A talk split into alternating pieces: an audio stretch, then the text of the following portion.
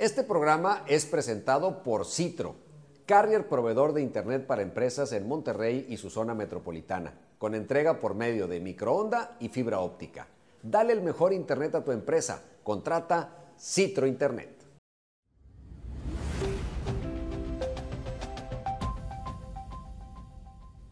¿Qué tal amigos? ¿Cómo están? Bienvenidos a un episodio más de Con Alma, Vida y Corazón, agradeciendo como siempre a Citro el apoyo para que este programa llegue a todos ustedes. Y lo que normalmente les digo al inicio, me encanta este programa porque de nuestros invitados solo hay que decir su nombre, no hay que dar más explicación porque usted los conoce bien, porque nuestros invitados todos ellos son personas exitosas en diferentes ámbitos, en el ámbito deportivo, en el ámbito empresarial, en muchas otras áreas y el día de hoy no es la excepción y me da muchísimo gusto tener aquí con nosotros a Chucho Ramírez. Chucho, ¿cómo estás? Bienvenido. Toño, un placer, la verdad que un gusto de poder acompañarte eh, con toda tu, tu, tu gente y la verdad que feliz, feliz este, de poder compartir cosas seguramente muy, muy atractivas, muy padres para la audiencia. La verdad es que Chucho tenía mucho interés y sabes que tenemos algún tiempo tratando de coincidir agendas para poder platicar, porque yo tengo muy claro que tú te has dedicado al fútbol, pero que has extendido este tema a otras áreas de las que ya hablaremos y que hacen mucho sentido con la idea de este programa. Pero te quiero hacer la pregunta con la que siempre iniciamos con todos nuestros invitados. ¿Qué te apasiona? Bueno, obviamente el fútbol, el fútbol eh, desde muy, muy chico este, siempre lo tuve en mente eh, y, era esa obsesión de poder llegar a jugar en primera división. Este, creo que eh, un factor muy importante que, también este, los amigos y la gente con la que convives influye mucho, ¿no? O sea, yo tuve la posibilidad de de, en esta vía, en este camino, conocer a Hugo Sánchez, que es uno de mis mejores amigos. Y yo me acuerdo cuando estábamos en Fuerzas Básicas, porque empezamos en Fuerzas Básicas los dos, bien chavitos, este, compartir sueños, ilusiones, ¿no? Cuando juguemos en Pumas, cuando lleguemos a Primera División, cuando estemos en la selección, cuando, cuando, cuando, o sea, mil, mil deseos, ¿no? Ilusiones, y que hoy son realidad. Entonces, eh, en ese momento, eh, yo no sabía cómo funcionaba la mente. Creo que siempre hacemos las cosas este, como las sientes, como las piensas. Y yo creo que hoy, hoy ya sé cómo funciona la mente, porque después me metí, ya lo platicaremos mucho tiempo, a estudiar esta parte del aspecto mental. Creo que hice un trabajo excelente de, de, de, desear, de anhelar. ¿Por qué te digo esto? Porque a pesar de, este, que es una parte muy importante, a pesar de las circunstancias que, que nos puede pasar en el camino a todos, en, en, cualquier nivel, este, mi papá se muere cuando yo tenía 13, 14, 14 años. Y ahí viene un cambio total, ¿no? O sea, este, porque pues tengo que trabajar, soy hijo único, mi mamá también tiene que empezar a trabajar y pareciera que esas ilusiones de llegar a, hacer ser se apagaban. Se apagaban, pero con alma, vida, y corazón, híjole, yo quiero, yo quiero. Y me acuerdo que Hugo seguía, seguía. Y, yo pues iba, ya este, faltaba en los entrenamientos, a los juegos porque no podía, ¿no? porque pues, pues, tenía que sacar dinero para, para poder vivir. Entonces, este, trabajé en un taller mecánico, vendía fotos en las noches, en fiestas, mil, cosas, ¿no? Pero el deseo siempre estuvo ahí. Entonces, un día me presenté, me decía, Hugo, pues vamos a jugar tal día, tal hora, y, me presenté a jugar. Y, este, y afortunadamente, este, que yo no creo en la suerte, sino simplemente creo que tenía que estar ese día yo ahí, eh, estaba Carlito Peters viendo ese partido. Entonces termina el partido y me dice, te presentas mañana en el estadio.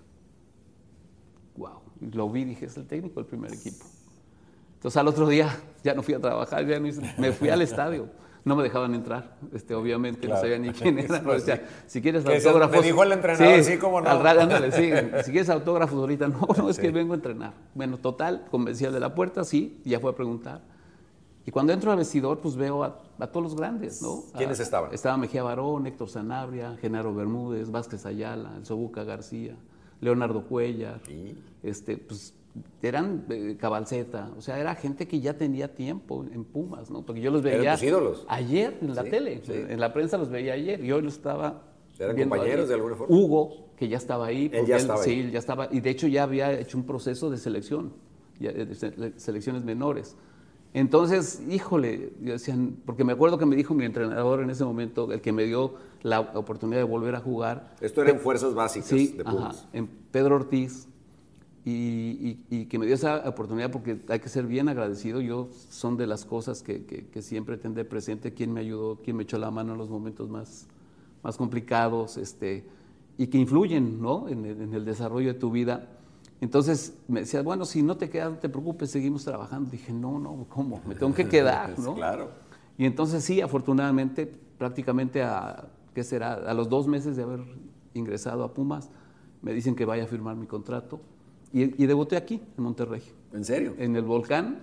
Este, entré como, ¿Qué año hablamos? como 15 minutos en la temporada 74-75 este, contra Tigres, que estadio lleno, impresionante, padrísimo. Recién ascendido. sí, y, pues me tocó jugar 15 minutos, pero, no, bueno, imagínate, ¿no? Cuando el técnico voltea a la banca y, tú hasta le haces, te haces grande para que te vea. Y me dijo, a ver, Cali, dije no. Entonces, sí, a partir de ahí pues hasta la fecha, ¿no? Que, he vivido eh, eh, en el fútbol y con cosas de todo tipo, ¿no? Que, por eso bien lo dices con alma, vida y corazón, o sea, eso es una, pasión tremenda, ¿no? Me queda claro, Chucho, por lo que nos platicas, que si no hubiera existido ese ingrediente de la pasión, quizá en el camino tuviste suficientes obstáculos como para darte por vencido, o sea, para haber claudicado. Sí, no, claro. Y además yo creo otra cosa, cuando tienes esa pasión algo, alguna energía proyectas al universo que, hace que las cosas pasen, pero no es una casualidad. o sea, tú estás emitiendo algo en ese deseo de lograr que hace que mágicamente se vayan acomodando, ¿no? Sí, por eso te decía que, en ese momento lo haces por, por ese deseo, por esa pasión, porque realmente es lo que te gusta. Pero hoy sé que la mente funciona así. O sea, realmente tienes que planear, programar y, desarrollar este, tu mente para que realmente vayas este, en ese control de tu vida, ¿no? Porque a veces pues vamos viviendo como nos va llevando el viento. Y yo hoy te, lo, te diría no, o sea, no lo, no lo podría hacer, ¿no? Hoy, hoy este, tengo ya una experiencia que, que, es lo padre, que poder transmitir a mucha gente eh, en mi vida este, particular, en, en, mi vida laboral, en mis conferencias, capacitaciones, en el mismo fútbol, ¿no? de transmitir lo que ya viviste y, yo digo que la mentalidad tiene que ser comprobable, si no, no sirve. A ver. Este, porque eh, es como una evaluación, ¿no? Te miden cuántos metros, mides, te miden cuánta distancia ¿Cómo mides la mentalidad? No es que, hijo, se me hace que, se me hace que corrió bastante, no. aquí están los medición. y, la, mentalidad, es en relación a tus objetivos, a, a, tu mente, pues es la relación, ¿no? Causa y efecto, ¿no? O sea, ¿En qué programa? Eh, ¿En qué programa mi mente? Obviamente quizás no te salgan todas las cosas 100%, pero siempre eh, eh, el controlar tus pensamientos y, elegir, pues sí, eso sí depende de ti. No es que, pues es que me dijeron, es que, bueno, pero tú elegiste. Entonces, el saber elegir, el tomar decisiones es una parte mental. Entonces, este, de ahí se determinan muchísimas cosas, ¿no? Ahorita que mencionabas tu, relación tan cercana con Hugo, yo tengo pues la, imagen de Hugo que logró lo que logró y alguna vez brevemente lo he podido platicar con él, no solo porque tenía las condiciones, sino porque tenía la mentalidad, porque él alguna vez me decía, es que si tú hubieses entrado al vestidor que yo entré, cuando yo entré y hubieras vivido todo lo que pasaba ahí, pues me hubiera regresado a lo mejor a los 15 días. O salir al estadio y que todo el estadio te gritara indio, pues te regresas para tu casa. Hay quien se regresa porque extraña las tortillas o el chile, ¿no? Entonces, la, mentalidad es básica. Es que esa es una toma de decisiones, precisamente, ¿no? En ¿Realmente lo quieres o no lo quieres? a ti, quiero vivir esto, quiero superarme, quiero, este, pues le entro o no le entro. Es una toma de decisión. Y yo, por eso admiro a Hugo, o sea, este, creo que fue el, el más grande y va a ser el más grande ¿Por qué? Porque fue una etapa a España donde no había mexicanos, este, como dijeras, como hoy, ¿no? Que hoy contratan un mexicano y dices, bueno, ok, ya hubo este, este, este y este, ¿no? Pero en ese momento el ir a, un país complicado de, en cuanto a lo, deportivo, ¿no? De aceptar un, un, extranjero y sobre todo mexicano y que él triunfó porque triunfó y triunfó. A pesar de, es lo que yo decía, a pesar de que esto, a pesar del otro, a pesar del otro, tuvo la mentalidad y la capacidad de decir, yo aquí me quedo, yo voy a triunfar, y tomó buenas decisiones. ¿Pero qué? Confiando en él, en su seguridad, en su autoestima, en su fútbol, no fue de suerte. O sea, tuvo que haber hecho algo. Por eso yo siempre digo, o sea, vamos a echarle ganas. No, es que no es echarle ganas. No, es pues. qué voy a hacer, cómo lo voy a hacer. Entonces eso ya tiene una consecuencia, ¿no? Entonces, sí, el, alentar, el, el, sí se puede. vamos, vamos, arriba, arriba, como dicen. No, pues es que no. Entonces sí tiene, o sea, Eso, o sea, la mentalidad tiene que llevar una acción. O sea, porque sí es bien bonito eh, planear y todo el rollo, pero esto tiene que conlleva una acción para que esto se vuelva una consecuencia y un resultado. Yo siempre comento cuando tengo oportunidad de, lo poco que uno va rescatando en el camino y tratas de compartir que la, la diferencia entre lo que uno quiere y lo que uno dice que quiere es lo que estás dispuesto a hacer. Porque a veces se oye bien padre, no, mira, yo quiero, y, pero no estamos dispuestos a hacer realmente nada o lo que hay que hacer para llegar a ello. Y también el tener clara la foto, o sea, tú me lo decías, yo creo que mientras más específica sea la imagen de lo que quieres lograr, es como el, mapa del celular. Ahí está el puntito, o sea, yo no me pierdo. A lo mejor me desvié y me equivoqué de calle, pero sigo viendo el puntito y voy para allá. ¿no? En el camino puede haber circunstancias que, que te pueden desviar pero no puedes perder eh, el objetivo final. Y, yo pienso que son esas acciones diarias, ¿no? O sea, no es el mes previo al partido, no, no, es, es el día a día. Es una forma de vida. Yo digo que, que, son 365 partidos al año. Sí. Todos los días, en cuanto te despiertas, ya empezó el juego. La primera meta es levantarte y llegar a tiempo donde tienes que llegar, claro, todos los días. ¿Y en qué actitud te levantas? O sea, ¿cómo vas a planear tu día? Entonces, eso es, un método, eso es una generar nuevos hábitos, ¿no? Entonces, este, es que llegué tarde, es que esto, es que este es. Y jugar contra el es que es uno de los partidos más cañones. Yo recuerdo que mi padre siempre, eh, la, típica, híjole, es que hoy eh, eh, amaneció frío, o es que hoy hace calor, o es que hoy hay tráfico, o es que hoy. Él decía, pues si hay tráfico, pues me voy más temprano y si hace frío, pues me pongo una chamarra. O sea, no, ando buscando el pretexto para no hacerlo, sino el ando viendo cómo sí lo hago. Fíjate que yo, por ejemplo, de las cosas que, yo digo, eh, por ejemplo, a mí me encantaba venir a jugar a Monterrey como rival. ¿Por qué? Porque estaba lleno. Porque era impresionante. Eras de los que se motivaba, porque hay quienes no importa se apachurran. que todo mundo te... tocaba compañeros que se apachurraban, que, reaccionaban al revés. Entonces, al contrario, yo por eso, esto un poquito lo que decías, es que vamos de visitantes, no importa.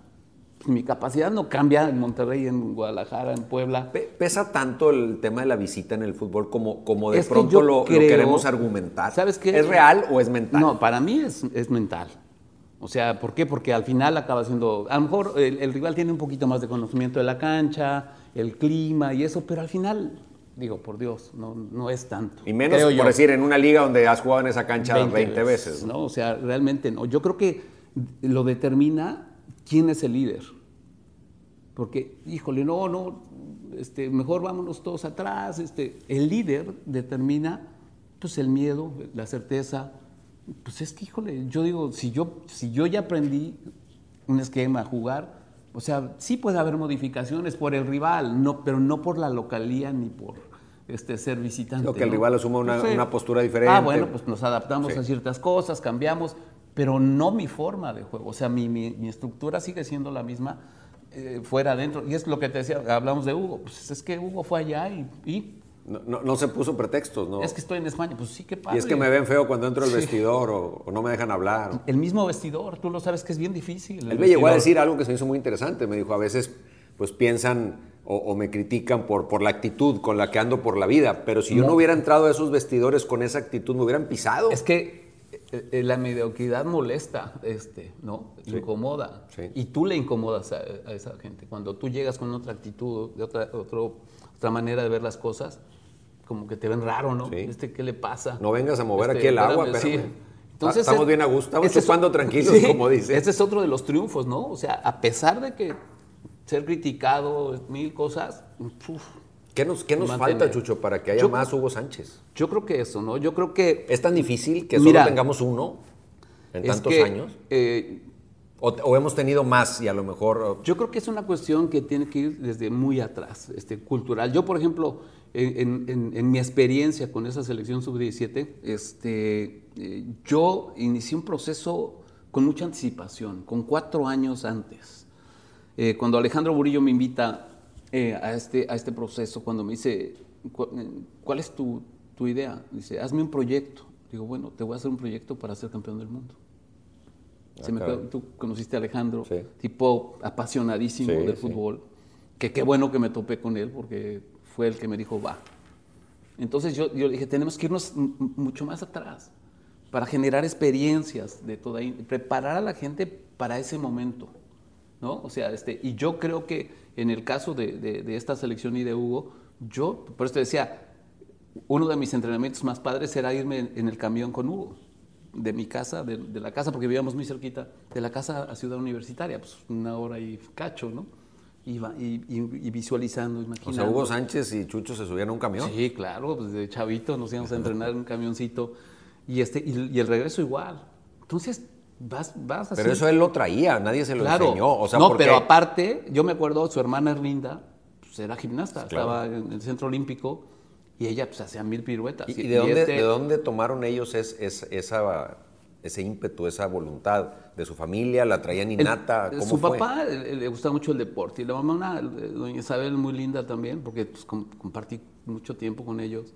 Este, siempre eh, apoyando, ¿no? Este, de, esa forma de, que pudieras destacar. Pero lo que sí le debo de aplaudir y, pues, es a Hugo, y es, esa tenacidad, esa constancia, ¿no? Este, y, me, y me tocó vivirlo en el camino y ya aún llegando a primera división, pues era el tipo que te decía, me voy a quedar media hora más. Órale, va, pues éntrame tantas, órale. pues éramos varios que le estábamos dando, dando. Pues es natural que el el fin de semana el tipo hacía así y metía gol. Pero no fue mágico ni de suerte. Lo entrenaba. Hubo un proceso. Entonces yo, yo creo que es esa parte, ¿no? Regresando al tema, porque no hay más Hugos, pues porque a lo mejor no hay, no hay gente tan dedicada, tan, tan, tan profesional de mejorar el día a día en su posición. Hoy el fútbol, creo que hay tantas cosas que hoy te lo facilitan, ¿no?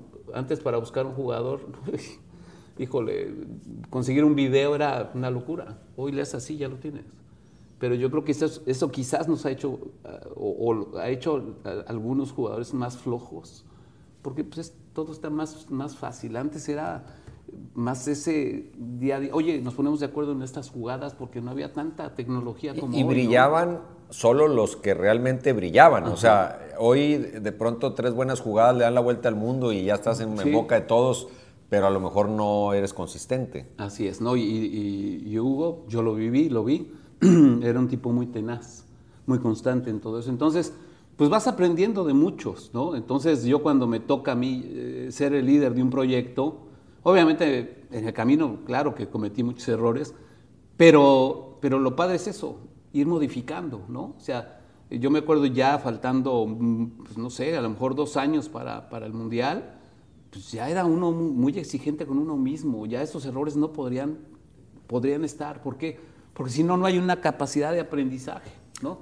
Tú te equivocas y te vuelves a equivocar. Te dicen cómo lo corriges y te vuelves a equivocar. Entonces no hay avance, ¿no? Y, lo ves en el fútbol mundial y en el día a día, ¿no?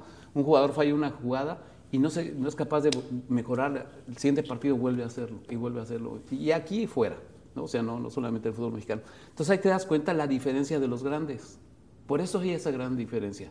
El que está en el top, que difícilmente vuelve a fallar una que falló, que lo puede hacer, porque claro, es obvio, ¿no?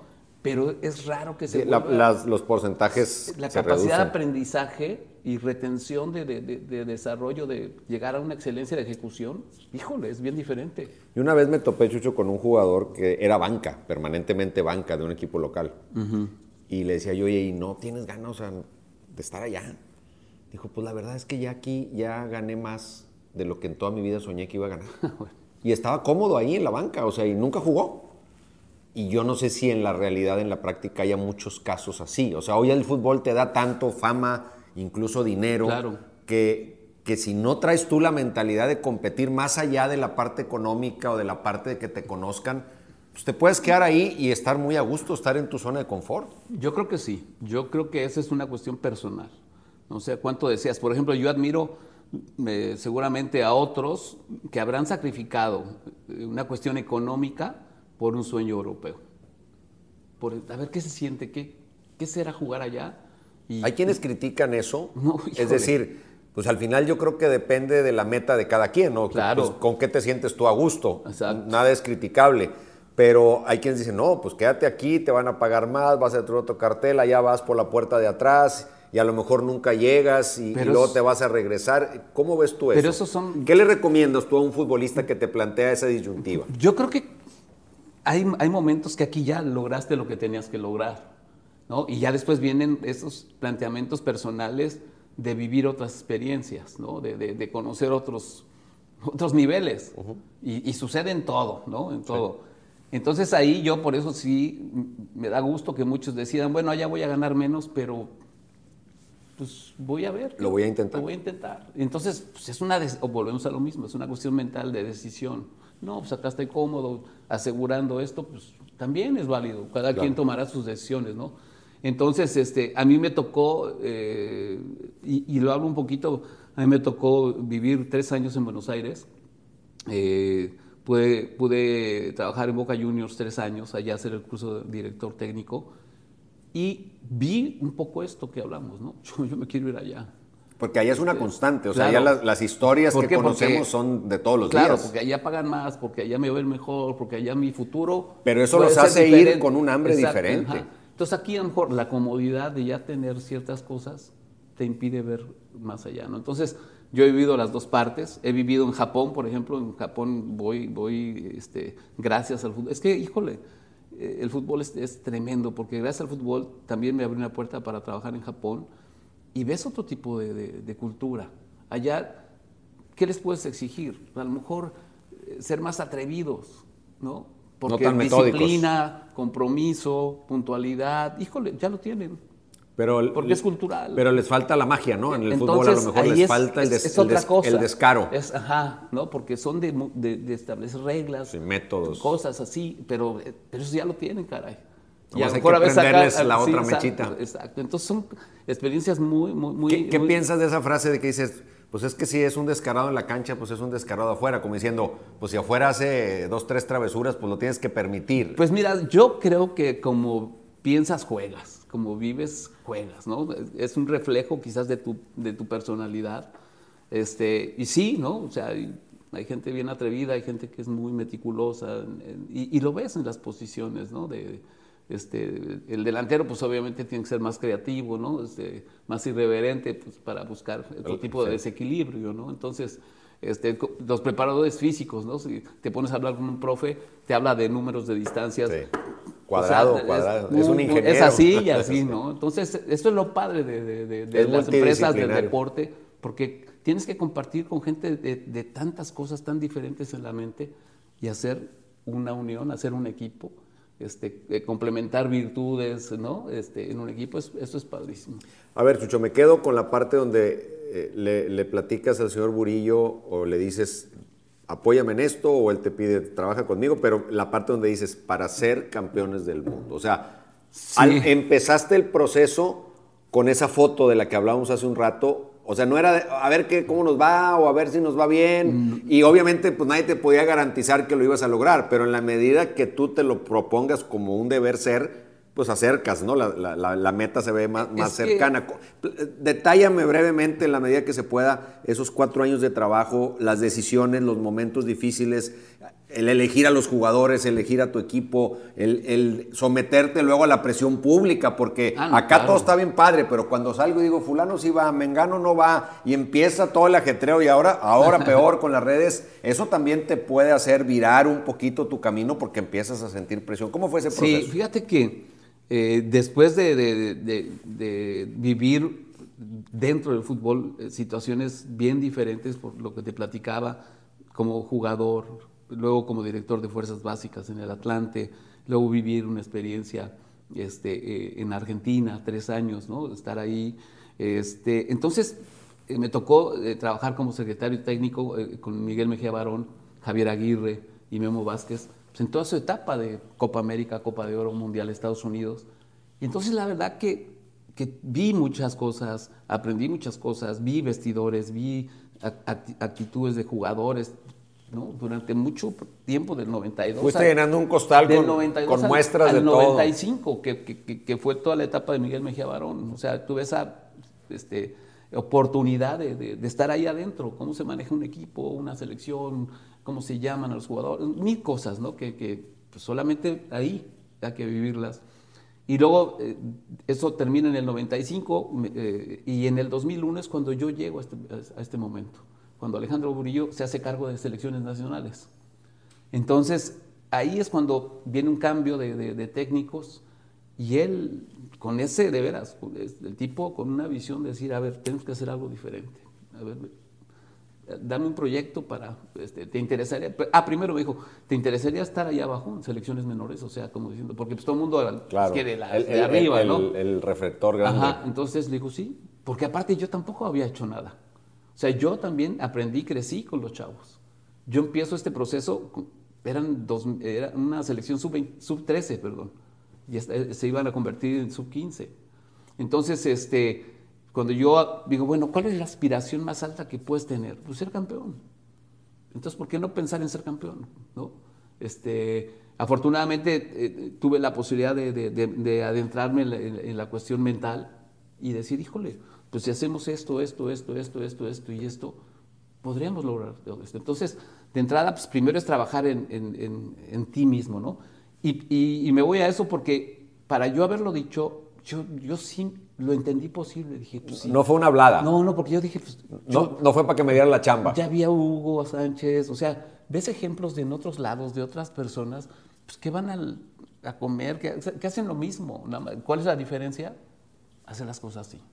O sea, pensar diferente, ¿no? Que en ese momento era pensar lo impensado, posiblemente, ¿no? Porque cuando yo decía que íbamos a ser campeones del mundo, bueno, era como que no. Sí, daba risa, se reían. Entonces, empiezas a elegir, ¿no?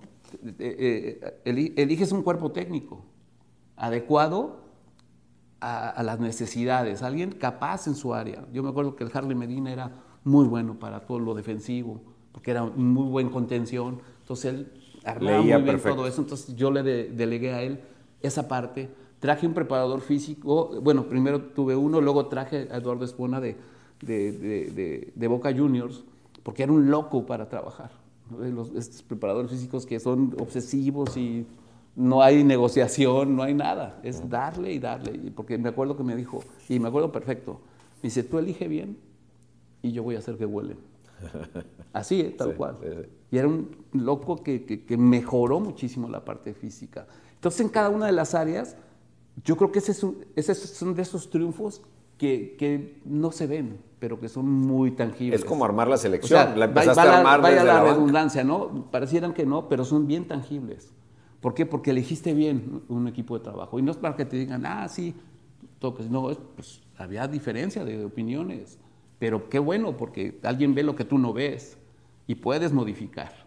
Entonces tuve un muy buen cuerpo técnico. Después yo tuve ya una, definición muy clara del perfil del chavo que yo quería. Porque el verlos jugar fútbol no es tan difícil, o sea, es una pequeña parte.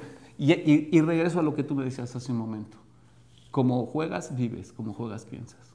Entonces yo también ahí me daba una referencia, si el tipo corría, no corría, reclamaba, este, mil cosas, ¿no? Si era disciplina. Entonces ahí te das cuenta, este sí, este no. Es que se juega muy bien, sí, pero todo el partido se la pasó parado, le mentó la madre al rival, al compañero. No, no, porque ya es una forma de, ¿no? Entonces, a lo mejor no elegí los tops así de jugadores, pero sí elegí gente, porque hablo de, personas que tuvieron la capacidad a su corta edad, que ese es otro triunfo. Es que te digo, son un montón ¿A, de qué edad los empezaste a seleccionar? 13 años, 14. Entonces, yo te digo, esas son de los triunfos que, no, que parecieran no se ven, pero sí se ven, porque a su corta edad tomar un compromiso, una responsabilidad y decir, híjole, yo voy a ser campeón del mundo, no está fácil. ¿Te compraron la idea? Es decir, ¿se convencieron? es que ¿La creían o no la creían? Yo, yo siempre digo que el primer convencido fui yo y yo lo único que hice fue transmitirles mi certeza. Podemos hacerlo. ¿Por cómo?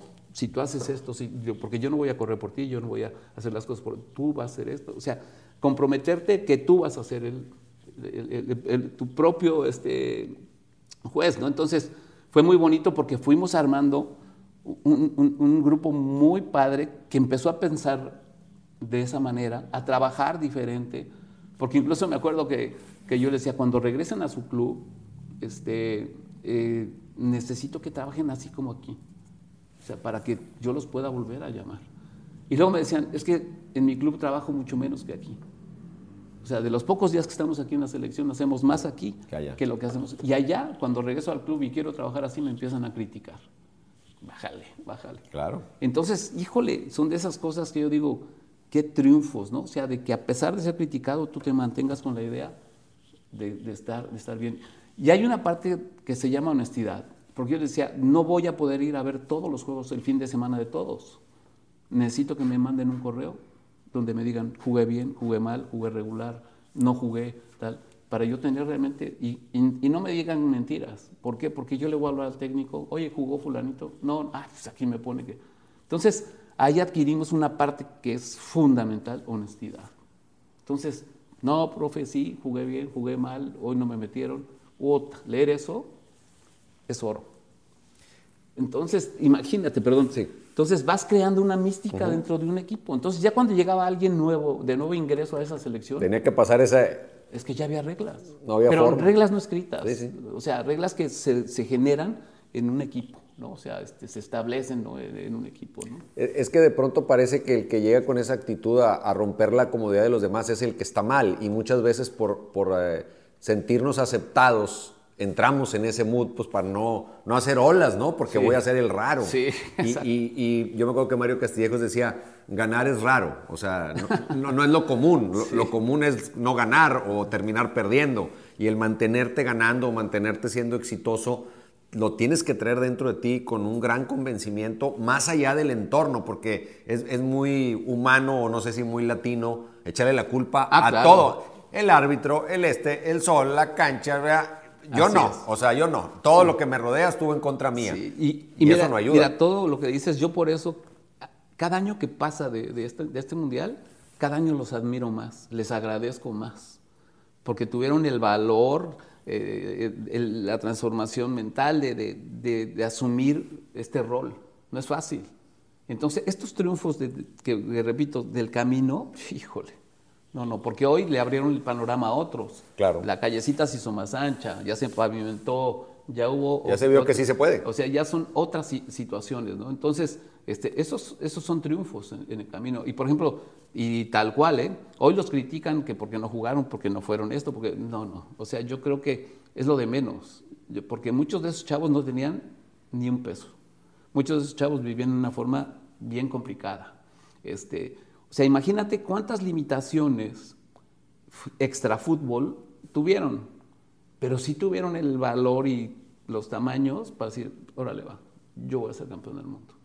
Entonces, ¿Cuáles fueron los momentos de quiebre, así que te acuerdes y que digas, mira, en el proceso o ya en el mundial o tantito antes del mundial, que nos digas, mira, en un momento en el que pasó esto y tuvimos que hacer esto y fue como que ahí un parteaguas? Pues mira, yo creo que de forma natural, no, no porque no se quisiera, este, de forma natural de repente pues había limitaciones, porque era una selección, este, ¿no? Pero Alejandro Burillo sí, la verdad hicimos escauteo en todo el país, hicimos selecciones de cada uno de los estados, con fuerzas básicas, o sea, hicimos un, trabajo de veras grande, pero después, pues que quieres viajar, quieres jugar, quieres mil cosas que no soy es el día a día. Hay un torneo aquí, un torneo allá, van, viajan, incluso se los pagan. Antes era pagar por ir a jugar, porque no había esa filosofía, ¿no? Entonces, sí, hay muchas, muchas cosas en el camino que sí pudieron de alguna manera, híjole, es que eh, necesitamos partidos, necesitamos esto, y no se daban como hoy. Pero bueno, pues esa fue una, una problemática que pudimos... O sea, no se tuvo todo el fogueo exacto, pero este, con lo que tuvimos lo aprovechamos al máximo.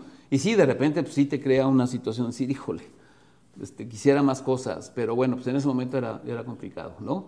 Pero creo que es otro de los triunfos, ¿no? No claudicar a pesar de que hay ciertas limitaciones. Ni modo lo que tenemos, nos adecuamos a eso. Difícilmente en la este, vida vas a tener siempre todo. Así es. O sea, te tienes que ir haciendo de lo que hay. Así es, con lo que hay, dar, dar los mejores resultados. ¿no? Chucho, un, un, argumento que también escucho mucho es decir, a ver, ¿y por qué si fueron campeones acá, pues por qué no los metemos en una cápsula del tiempo y luego los hacemos campeones acá? ¿Qué, qué pasa en el camino de, de, donde tú los tomaste a donde llegaron y de donde llegaron a todo lo que viene después. ¿Cómo lo analizas tú? Yo pienso que podría ser. Eh, ¿Qué pasa en el camino? Pues cambian las ideas, cambian, cambian muchas cosas. ¿no? Este, yo, por ejemplo, tuve la oportunidad de estar ahí casi 10 años. Entonces, a mí me tocó empezar con ellos, crecer con ellos, equivocarme con ellos, ganar con ellos, este, cuando tenían 13, 14 años. ¿no? Yo me acuerdo Giovanni y Vela eran todavía más chicos. Ellos eran en categoría 89, un año más chico que todos. Entonces Giovanni estaba aquí, era una cosita así, Vela estaba en Chivas, que apenas em, empezaba ahí y todo eso. Entonces, tuvimos un proceso bien rico. ¿Por qué? Porque empezamos de la nada a ser campeones del mundo. Vino el, Mundial de Canadá y créeme que ese Mundial de Canadá, si no nos toca, porque me acuerdo que Tocali, que era el técnico de la selección de Argentina, que nos tocó jugar, me dijo, qué lástima que nos vamos a enfrentar hoy, porque esto, este partido tendría que haber sido la final, porque nos tocó del mismo lado, ¿no? sí. Y desafortunadamente perdimos 1-0 con un autogol Vela pegó dos tiros en el poste, este, mil cosas que sucedieron, pero al final no la metimos y perdimos un autogol y perdimos 1-0.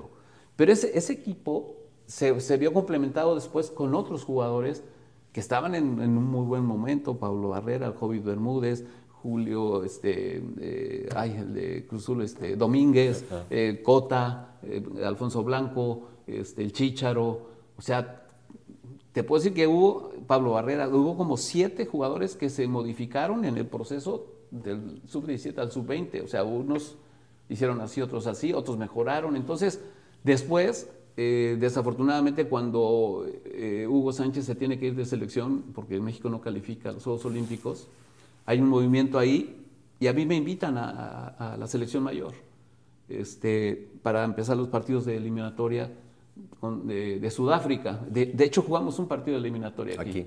este, le ganamos 7-0 aquí a, Belice y 2-0 en, la, ida. Pero ya hice ahí una, fusión de jugadores de mucha experiencia con jugadores de esa sub-17 que, que, fue campeón del mundo. Entonces, si yo hubiera continuado en este proceso, híjole, fue con la misma mentalidad, con la misma idea, y yo creo que pudimos haber alcanzado cosas más importantes. Pero al final no se llega a dar esa oportunidad de, tener ese viaje en el tiempo con todos los que ya habían tenido experiencia de ganar. Cuando haces esa mezcla, Chucho, de los de experiencia y los que tú fuiste formando, ¿qué pasa con el tema de la mentalidad? ¿Hay de pronto oposición, resistencia? Otra manera como decir, no, yo ya no tengo que hacer eso, pues ya soy figura, ya no tengo que... Fíjate que fue una... pasa eso? Fue una, una, fusión muy padre, porque los chavos eran bien descarados, porque ellos ya... Pues, ya fuimos campeones del mundo. O sea, ellos lo veían. ¿Y tú no? De una forma. Le decían al otro. No, no petulante, sino normal. Oye, sí podemos. y sí. podemos ganar el mundial mayor. O sea, tenían esa, esa, fuerza mental. Y obviamente, pues había jugadores. De, me acuerdo, estaba Corona, Osvaldo Sánchez, Memochoa, este. ¿Quién más de, de, de, los adultos? Este, Borghetti. O sea, había gente que también ya había logrado cosas. Y la verdad que hizo una fusión extraordinaria. Porque fueron jugadores de mucha, guardado, o sea, de mucha experiencia, Carlos Vela, y, chavos, ¿no? Que, que, los grandes yo les pedí a algunos, pues, que arroparan a los chicos y los chicos que aprendieran de los grandes. O sea, esa mezcla que se va dando generacionalmente y que al final pues, se van a quedar los chavos, ¿no? Pero hubiera sido bien interesante hoy que lo hubiera, pues. No existe. Ya valió, pero, pero hubiera sido padrísimo experimentar un proceso largo así con un equipo que aprendió, ganó, estuvo ya en, el siguiente mundial entre los mejores este, del mundo y luego llegaron a una selección mayor y estaba padre, pero, pero pues llegó, yo me acuerdo que empezó Hugo, ¿no? E, ese, ese proceso, Hugo Sánchez. Luego entré yo, este, nada más para cubrir ciertos partidos, porque ya tenían a Erickson, Erickson nada que ver, y ahí ya no es culpa de Erickson. Claro. ¿no? O sea, y luego termina Javier Aguirre, todo ese proceso. Entonces te das cuenta que no hay quizás un, un, algo de decir, bueno, queremos esto, ¿no? Porque hubo técnicos en el camino. Sí, que con vertientes muy... Entonces ahí pues, viene el tema que, que, a mí me molesta, que dice, es que los chavos ya no llegaron, es que los chavos, no, es que cambiaron las cabezas y cambiaron los gustos. Y pues, no necesariamente le tienen que gustar los mismos que estaban, Ahora, que, que obtuvieron. Los que van en el proceso, también ellos en lo personal pues algunos pueden seguir subiendo y otros pueden bajarse. O sea, no quiere decir que forzosamente todos se van a mantener en ese nivel, porque habrá algunos que con el campeonato del mundo dijeron, ya la hice, o sea, digo, y, las exigencias, a lo mejor aflojaron. Las exigencias son personales. Las, eh, hace rato decíamos lo mismo, ¿no? Bueno, ¿hasta dónde quieres llegar? ¿Qué quieres hacer? Pero yo hoy a todos, a todos los admiro y a todos les agradezco porque me dieron la oportunidad de este, y ellos se, fueron parte de ese, proceso mío, ¿no? Como, como persona y como técnico. ¿Qué pasó, para entrar ahorita en otro tema, pero qué pasó en el vestidor previo a esa final? ¿Cuál fue el discurso? ¿Y qué pasó después? ¿Pero qué pasó previo? ¿Cómo, cómo, armas eso? Es que es una historia de veras. Este, cuando me acuerdo que era 12 de octubre, no, 12 de septiembre 2001 cuando nos fuimos en el aeropuerto, yo dije que pues, íbamos por la idea de ser campeones del mundo. Pero lo dije porque ya lo habíamos trabajado. Yo me acuerdo que, que ya este, en México decíamos, híjole, vamos a llegar a la final y la vamos a ganar, vamos a llegar a la final y la vamos a ganar. Y les pregunté, ¿contra quién les gustaría jugar la, final? Y todos, pues no, pues con Brasil, porque pues, es el referente, era el que más ha ganado, pues quiero jugar contra el que... Entonces, hago este preámbulo porque el vestidor el día de la final, bueno, te voy a decir, el, día que le ganamos a, Holanda 4-0, que, que fue la semifinal, bueno, ya estaban felices porque habíamos logrado el boleto a la final. Y me acuerdo que estábamos viendo el partido Brasil-Turquía, que era la otra semifinal, pero cada gol de Brasil, los chavos decían, qué padre. O sea, lo celebraban porque, los querían. Entonces, eh, eh, era muy chistoso porque hay mucha gente ahí que estaba con nosotros en el partido. Los turcos. Mejor los otros, ¿no? Pero los, este, entonces, llega esa final soñada, planeada, porque sí fue planeada. Entonces, porque tengo videos y el, el video de la final en el vestidor era ya, vamos a salir. Y es la, empezaron a cantar, es la hora, es la hora, es la hora de ganar. Y México. Entonces, eran, faltaban dos horas y cachito. Y el equipo estaba con una pila de ya vamos a salir y vamos a salir. Y era, mi charla duró tres minutos. O sea, ¿qué les puedes decir? O sea, obviamente aspectos del juego. Sí, tácticos, claro. ¿Saben qué? Cuidado con este, Marcelo, que va muy bien por el lado izquierdo, que lo expulsaron en la final este, Anderson, este, pues, jugadores claves importantes que tenían, de esas cosas que, ya planteas al final, ¿no? antes de, salir, nada más un recordatorio, porque y el resto era, ¿saben qué? Vayan por lo que, por lo que trabajaron. Y sí, sí, entonces el juego fue de veras eso, una consecuencia, pero no de, de esa semana ni un día, sino fue una consecuencia de 2001, 2002, 2003, 2004 y eso fue 2005. Entonces, pues la consecuencia para mí, al final hoy, sin petulancia te puedo decir, era, era normal. no, fue una sorpresa para ti. Trabajó, se trabajó para llegar ahí. O sea, no fue una casualidad, este, no, pues porque te enfrentas a los mejores en ese momento. Los que están en el mundial son los mejores en ese momento, ¿no? Es que pueden decir, ah, que no estaba el otro. No, son los mejores en ese momento. Entonces, en relación a eso, tú eliges a los jugadores los mejores que están en ese momento porque juegas mañana. No juegas en cinco años, juegas mañana. Pues tienes que elegir a los mejores. ¿Qué nos falta, Chucho, para que esa mentalidad de decir podemos ser campeones en ese proceso tuyo la podamos tener en la mayor? Es decir, no, quiero entrar en detalles futbolísticos, sino en todo este concepto general. Eh, porque creo que, como bien lo, has expuesto, no es solo un tema de fútbol lo que hoy nos aleja de una final yo lo veo muy difícil, o sea, lo veo, nada es imposible, pero yo, no, lo veo, eh, eh, no sé si me va a tocar verlo. Pues. Sí, caray. Este, yo creo que primero parte de, los objetivos de la cabeza, ¿no? O sea, porque de ahí parte a quién eliges y, qué eliges. Se dan muchos bandazos, o sea. Entonces, este, yo creo que, tendría, que, como bien lo dijiste hace, hace un momento, experimentar un proceso con el tiempo, pero no, a prueba de balas. pero no tenerlo por, por, aguantarlo, sino que primero haya un consenso de, de, por qué estamos eligiendo a esta persona para que esté al frente del proyecto. Es como una empresa, al final. O sea, ¿por qué lo elegí? Pero el fútbol está sometido a demasiada presión sí, externa. Mira, la selección cuenta con situaciones bien complicadas. No tienes al jugador todos los días. Lo tienes tres días y tienes que trabajar a a destajo para poder implementar. Pero también viene la otra parte, el jugador tiene que llegar con la mejor disposición de aprender en cuanto ahorita, ya. O sea, porque está en otro nivel, porque es otro jugador de, más experiencia, mil cosas. Entonces, siempre tiene que haber, me parece, e, es, esa, esa mezcla, ese compartir eh, compromisos, ¿no? Tú, ¿qué quieres? Tú, compárteme qué es lo que quieres, yo pongo en práctica entonces, yo creo que tiene que haber una fusión, ¿no? Este, jugador y, técnico, ¿no? O sea, para poder ensamblar, ¿no? Una idea, pero no de fútbol. Yo, yo me, acuerdo que, este, que tuve la oportunidad de, platicar con, una selección este, que no es la de México, obviamente, y yo les planteaba un, un plan de coaching desde chavos, pero no en la selección, en los equipos que los equipos trabajaran el mismo coaching. Que todos traigan la semilla. Sus 18, 20 o 10 equipos trabajen esa parte mental. Antes de saber quiénes van a llegar y quiénes no. Yo no sé quién va a jugar, ni siquiera si los van a llamar. Pero ya de entrada ya estás, estos ya están pensando Es como cuando todos entrenan bajo un mismo sistema. El que no llega no llegó, pero ya se va con otra idea. Porque también me acuerdo de eso. O sea, decíamos, híjole, pues hay un montón que se van a ir y que no van a poder estar acá. Pero por lo menos que se vayan, y me ha tocado, eh, te lo juro hay muchos chavos que estuvieron en el proceso que hoy me agradecen haber estado en ese proceso. Y se dedican a otra cosa. a lo mejor. Ya, no, ya no jugué, pero el tiempo que pasé ahí me dio respeto, disciplina, puntualidad. me, llevé un montón de cosas.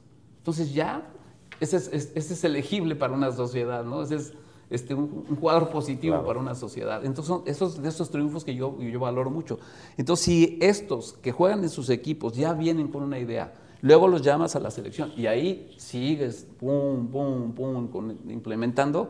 Pues ya cuando estén acá, ya no es nada extraño, porque ya traes un kinder, desde primaria, secundaria, con, con ya cuando te llegan acá, pues es normal, ¿no? Digo, para, esta es sería mi... Pues ya me acabaste de matar la ilusión porque veo que está muy difícil que eso pase, lamentablemente Estamos en la cultura de la inmediatez. Queremos que todo salga rápido y, sin esfuerzo. No, y el fútbol está caño, porque eh, la evaluación es inmediata.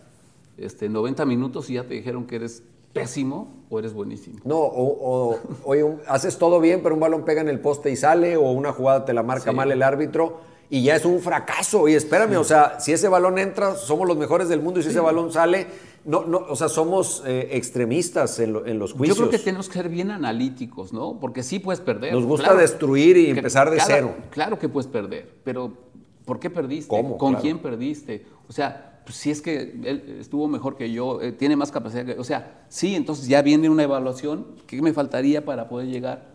Pero no rescatamos lo que hemos avanzado, lo tumbamos. tumbamos el edificio y lo empezamos a hacer otra vez. y así los procesos pues nunca se van a dar. Chucho, ¿En qué se parece el fútbol y la vida?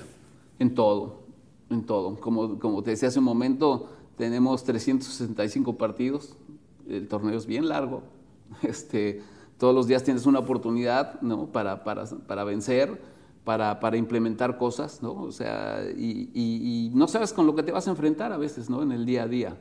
Entonces tienes que estar preparado para lo que surja, poderlo resolver. Este, y aparte de eso, yo creo que compartir, ¿no? Yo, yo, yo hoy, a través de esta parte tan, tan complicada que es ahora la, la pandemia, todas estas situaciones, mm, hemos tenido que cambiar por obligación, ¿eh? Por obligación, no por convicción. Entonces, yo, este, aprovechando esta parte, yo creo que hoy tendríamos que pensar en el, en el día, hoy. ¿no? Tengo 24 horas. ¿Qué puedo dar en 24 horas? Y no sé si las tengo a las 24 o no.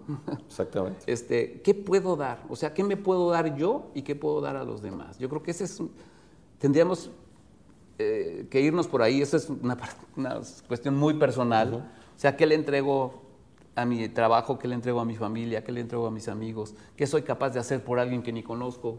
O sea, porque yo digo, a lo mejor puedes hacer una acción diaria, ¿no? de, de, estar a alguien. Extender la mano. Sí, este, ayer, o sea, no quiero poner ejemplos, pero, pero creo que todos estamos en esa capacidad de poder dar, dar lo mejor, ¿no? Este, y, y, estaba viendo un video, me encantan los videos, que, porque siempre yo en la selección les llevaba películas o videos que tuvieran un sentido, no solamente de entretenerme, sino de entretenerme y, híjole, me llevo esto.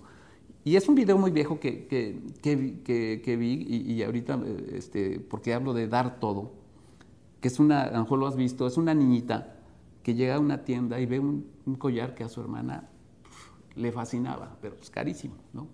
Entonces la niña, con el tiempo, pues, va y se atreve, llega con el, señor que, está atendiendo la, la, joyería. y dice, oye, este, me gusta ese, ese collar, a mi hermana le encantaría tenerlo y, me gustaría verla sonreír. Este, y saca la chavita, monedas, y las pone ahí. Uf, el tipo de, que atiende la, joyería lo tocó en el lo toca y va por el collar y se lo da. Y la niña se sale feliz de la vida. Pues ahorita me acuerdo. Sí, sí. Se sale corriendo feliz. Al otro día llega la hermana con el collar a la tienda y le dice, oiga señor. Se lo vengo a devolver. Se lo vengo a devolver porque nosotros no tenemos el dinero para pagar esto. Esto es carísimo. Dice, ¿cuánto le pagó mi hermana por esto? Dice, no, discúlpeme, dice, pero es algo muy confidencial. confidencial. Yo no puedo decirle cuánto una clienta me pagó. Dice, ¿cómo? Dice, ha de haber tenido monedas. Dice, no, dice, este, eh, ella entregó todo lo que traía por verla sonreír.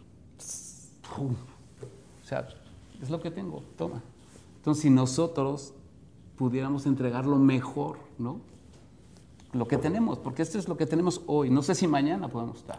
El poder yo compartir hoy, hoy, hoy contigo, lo estoy disfrutando al máximo porque tenemos esta gran posibilidad de transmitirle a mucha gente cosas bien padres. Y no de fútbol, sino si lo analizamos todo lo que hemos venido platicando, al final acaba siendo la vida. Sí, sí. Jugamos y te puedes dedicar partidos. a lo que sea, pero tú juegas un partido todos los días. Lo que es jugar ofensivo, defensivo, este rompiendo todo o construyendo, no sé, cada quien depende. Entonces, la verdad que yo valoro mucho estos momentos, este tiempo, porque lo estamos invirtiendo en cosas para construir, para entregar, para dar. Eso es lo que me ha pasado, a lo mejor poco, mucho les puede servir o no, no sé. Yo pero es lo que yo ya viví. Yo creo que siempre lo que cada quien ha vivido, seas quien seas, te dediques a lo que te dediques, algo deja, o sea, porque todos hemos pasado cosas, a veces pensamos que solo el que está en un nivel de estatus muy alto es el que deja algo y los seres humanos normales no dejamos nada y no, no necesariamente. Y, la idea de este programa y la idea de nuestro patrocinador Citro es, es dejar ese tipo de, de, mensajes ¿no? que nos ayuden a aprender. Hoy decías, hemos cambiado por fuerza, o sea, hemos cambiado porque el mundo nos ha obligado, el momento que vivimos nos ha obligado. Las empresas también están cambiando, Chucho, y, quizás es una de las partes donde más se resiente. Y a mí me, encanta mucho platicar contigo porque así como hay en el deporte científicos de la preparación física, científicos de la nutrición, no sé, de muchas otras cosas, tú le has metido ciencia a la parte conductual, a la parte de comportamiento, o sea, la, has llevado un, paso o dos más allá de, de lo que vemos por encimita. ¿Cómo, se aplica esto que has descubierto y, demostrado que funciona en el fútbol a esos otros ámbitos en las actividades que hoy haces de capacitación y ese tipo de cosas? Y mira, esta es la segunda cosa y que hoy se convierte este, a la par como en el fútbol. Me decías que me apasiona. Esto me apasiona. Poder llevar a las empresas un, mensaje diferente, una metodología diferente, con lo básico, con lo que sí puedo controlar, ¿no? cómo puede ser una mejor empresa, ¿no? De más calidad, más productiva. Este, entonces realmente es igual que el fútbol, ¿no? Te tienes que capacitar, ¿no? Tiene que haber metas retadoras, objetivos por cumplir, hay trabajo en equipo, ¿no? O sea, este, hay armonía, porque un vestidor, pues todos pensamos diferente, nos gustan cosas diferentes, pero ¿qué crees? Todos los días tenemos que, que llegar a ese vestidor. Entonces, ¿cuánto estoy dispuesto a dar para que ese vestidor haya armonía? aunque no juegue, ¿eh? porque tú lo sabes, hay 25 y a lo mejor juegan 12 o 13. Me faltó preguntarte esa parte, ¿cómo le haces con los que no juegan? Pues yo creo que... ¿Cómo los mantienes en ese mood? Porque pues yo veo al otro allá, yo quiero estar allá y no estoy. ¿Y ¿Cómo te mantengo en ese Mira? Hay, hay, situaciones y, me pasó. Este, por ejemplo, yo tenía, eh, por ejemplo, a Villaluz, a Giovanni y a Vela en ese momento en la, en la delantera. Pero tenía a Ever Guzmán, que lo metía yo cinco minutos 10, 15, 20 minutos y metía gol. Entonces, le tienes que hacer ver al jugador que tú eres el responsable de la alineación. Puede estar de acuerdo o no contigo, pero no es su trabajo. No te puede cuestionar. El mejor cuestionamiento es demostrándotelo en la cancha y ya después te complica la vida. ¿Por qué? Porque dijo... ¿cómo le hago? este, me acuerdo un día, este, eh, don Nacho Treyes, que era un maestrazo, me tocó en Cruz Azul me acuerdo que un compañero le dijo, oye, don Nacho, métame. Dice, órale, dice nomás, dile al árbitro que si me acepta 12, te meto, ¿no? entonces, entonces, la verdad que a veces son decisiones bien difíciles y puedes a lo mejor no estar de acuerdo, pero, pero en ese momento el líder eres tú y los demás tienen que ser, este, ahora sí que aplicarse y decir, después a lo mejor puedes hablar con los jugadores y decirles por el por qué. E, eso te iba a preguntar, porque hay una frase que dicen, si no te digo por qué te pongo, tampoco te digo por qué te quito. Pues, a mí sí me gustaría que me dijeran por qué no estoy, o sea, qué tengo que hacer para, para ganarme ese lugar ahí adentro. Sí, no, por ejemplo, a lo mejor el esquema, la forma de, iniciar, y, sacarte más provecho, porque al final, eh, por ejemplo, Ever Guzmán para mí fue el jugador más productivo de, esa selección, porque jugaba 15 minutos, 20 y metía gol. Fue el subcampeón de goleo del Mundial. Entonces, este, yo creo que ahí, es convencer al tipo que, que, los 20, los 15, los 10 minutos van a ser los mejores de su vida. Y si ese jugador hace eso, ¿por qué no es titular? Porque hay, hay capacidades que tú prefieres de otros jugadores que te van a dar en el inicio del juego y que él te ha dado un, revulsivo importante y, no es que se acostumbre, a lo mejor al final va a acabar este, quitando a alguien, ¿no? Pero es como una competencia tan corta. Sí, ahí no hay tiempo. No hay tiempo. Entonces, este, pero sí que entienda que no es porque no, no, lo quiero meter, sino que valorarle sus 10, 15, 20 minutos y él sepa, dijo, hijo, tengo, otros tienen cero minutos, yo tengo 10, 15 o 20, mejor los aprovecho en, vez de decir, híjole, nomás me dieron 20. Entonces, es otra visión, es como veo las cosas, tengo 20 o tengo cero. En las empresas me imagino que pasa igual, a veces sentimos que la posición que ocupamos pues no es trascendente. Ah, pues yo soy el, que le pica aquí nada más. Y el otro es el que va. Y el bueno es el, es el delantero. Y el delantero, por obvias razones, es el que está más cerca del arco, pues es el que tiene más chance de meterla. Pero no porque sea el mejor. Y otro ejemplo, Giovanni Dos Santos en este Mundial, sub-17, no metió ni un solo gol. Pero asistió casi el 80% de los goles de la selección. El equipo fue campeón goleador del Mundial, 16 goles, tuvimos al campeón de goleo, Carlos Vela, Ever Guzmán, el subcampeón de goleo, pero Giovanni se convirtió en muy importante en asistente. Entonces, pues tan, tan, tan valioso es uno con el otro. A lo mejor se lleva todas las tapas el, que mete el gol porque es el último, ¿no? Pero sí hay que reconocer ese trabajo a todos. Yo, por ejemplo, en una empresa siempre digo, cuando un defensor o el que sea o el portero saca un balón, pues, está ahorrando un gol es un ahorro, ¿no? Una empresa esbelta pues se ahorra y ya no tengo que gastar en esto porque tú ya me ahorraste dos goles, ¿no? Entonces vamos 0-0. Entonces, todas las posiciones tienen cosas fundamentales que influyen en, el resultado final. Me decías, Chucho, que has desarrollado una metodología para este tipo de esquemas de capacitación aterrizada, en, eh, ejemplificada en el fútbol. dinos brevemente cómo sí, es. Sí, realmente este, eh, tenemos un, un modelo que se llama GOL, eh, ¿Qué quiere decir? Generando organizaciones líderes. Y entonces hablamos desde el compromiso personal, el alto rendimiento, pero siempre este, con objetivos, ¿no? Por eso yo decía que, la mentalidad tiene que ser comprobable. Entonces, si yo hago algo, tiene, tiene que haber una consecuencia. Y tengo que comprobar que lo que hice... Se tiene que medir. Ah, exacto. Entonces hoy hay evaluaciones en todo, y tú lo sabes, en cualquier trabajo.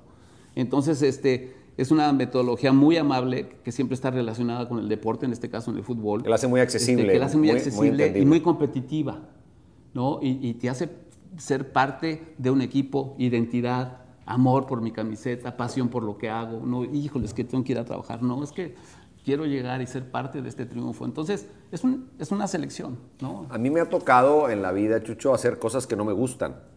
y, es muy feo porque no quieres ir. Claro. ¿Y cuántas personas están en el día con día? La vida los ha llevado a hacer algo que no les gusta, pero pues de eso viven o lo que tú quieras, pero no lo disfrutan. ¿Qué, le dices hoy a esa gente que está haciendo algo que no le apasiona? Si tienen la oportunidad de dejarlo y hacer algo que les gusta, qué bueno si es algo que no lo van a poder dejar, yo creo que encuentren el gusto, porque eso les genera bienestar a la familia, este, pues, comida, eh, mil cosas, ¿no? Este, y yo creo que, tendremos que buscar ese, ese, ese gusto, ¿no? Y, dejar de oír a, ese, a, esa gente que siempre está quejándose, ¿no? Porque a veces también es una parte muy, muy importante. Yo a veces este, me he dado cuenta que a veces, eh, ¿por qué eliges un capitán? ¿Por qué tendrías que elegir un capitán en una selección, en un equipo? ¿Cuáles serían los conceptos por los cuales tú tendrías que elegir un capitán?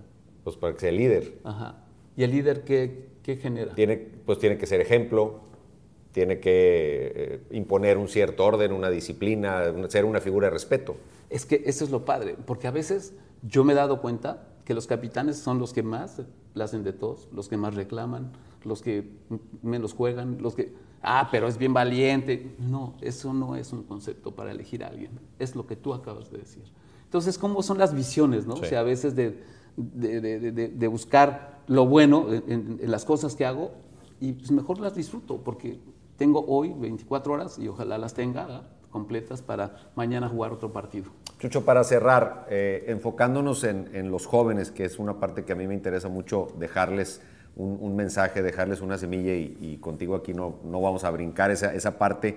¿Qué le dices hoy a ese joven que está eh, en un proceso de decidir a qué se va a dedicar o que ya se está dedicando a algo, que ya eligió una carrera? Con todo, recapitulando todo lo que hemos hablado, si tuvieras que decirle dos o tres cosas, consejos, recomendaciones, ¿qué le dirías? Yo creo que primero se tiene que hacer responsable de sus actos, de sus pensamientos, de sus acciones, de sus decisiones, que es muy importante.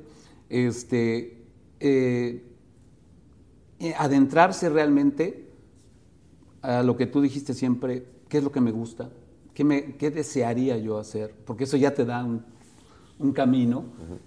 Y después analizar realmente esto es para mí, o sea, realmente lo deseo, o sea, te lo empiezas a, tomar y ya cuando lo haces tuyo, lo único que es emprender ese camino y, como bien decías, habrá algunas curvitas, algunas cosas, pero al final aquí está, ¿no? Este, a veces pensamos que trabajo tiene que ser algo que me incomode, que me cueste trabajo, que sea feo, porque es trabajo. Exacto. Y, pues yo creo que al contrario, ¿no? No, yo creo que todos los trabajos tienen algo padrísimo que disfrutar, ¿no? O sea, este, y, algo que, que, siempre les decía a los chavos, el desarrollo, la capacitación, la educación, la cultura, te dan otro panorama, porque si yo estoy aquí abajo, pues veo muy pocas cosas, pero en cuanto empiezo a elevar mi conocimiento, mi pensamiento, mi actitud y todo eso, pues empiezo a ver otras cosas que, aquí abajo es bien difícil ver. Entonces, y eso le dan, te dan cosas a ti y a los demás, con los que convives, te empiezas a, abrir un panorama bien diferente y empiezas a dar cosas que, que no estabas acostumbrado a dar. ¿no? Chucho, me quiero despedir y agradeciéndote que hayas estado con nosotros agradeciéndote dos cosas. Una, la gran alegría que nos diste en ese mundial como país, porque como tú bien lo dices, yo, yo lo sé, no fue una casualidad, fue, fue algo que trabajaste, que pensaste, que te lo propusiste. Pudo no haberse logrado porque el deporte así es, pero afortunadamente los esfuerzos nos llevaron a eso y bueno, esa alegría pues, nos hizo felices a, a todo México. Pero además de eso, que hayas compartido estos conceptos con nosotros. Yo tenía mucha, mucha inquietud de que, de que vinieras al programa porque sabía toda la riqueza que nos podías aportar y sé que la gente la va a valorar mucho. no, hombre, gracias. a ti por esta gran oportunidad porque esto me apasiona. Este, podríamos quedarnos varias horas. Horas y horas. Y horas Haremos segunda parte más adelante. Este, y, que ojalá este, algo de, que, de lo que compartimos tú y yo toque ¿no? a, alguien. Estoy seguro. y y encienda esa, esa luz que, que, se requiere para, para decir, a partir de hoy voy a modificar esto, voy a aquello. Y eso sería un triunfo extraordinario. Luego nos echamos uno de fútbol, pero eso será otra historia. gracias. gracias a ti. Chucho Ramírez aquí en Con Alma, Vida y Corazón. A nombre de Citro, nuestro patrocinador, muchísimas gracias. Comente, comparta y nos vemos en el siguiente.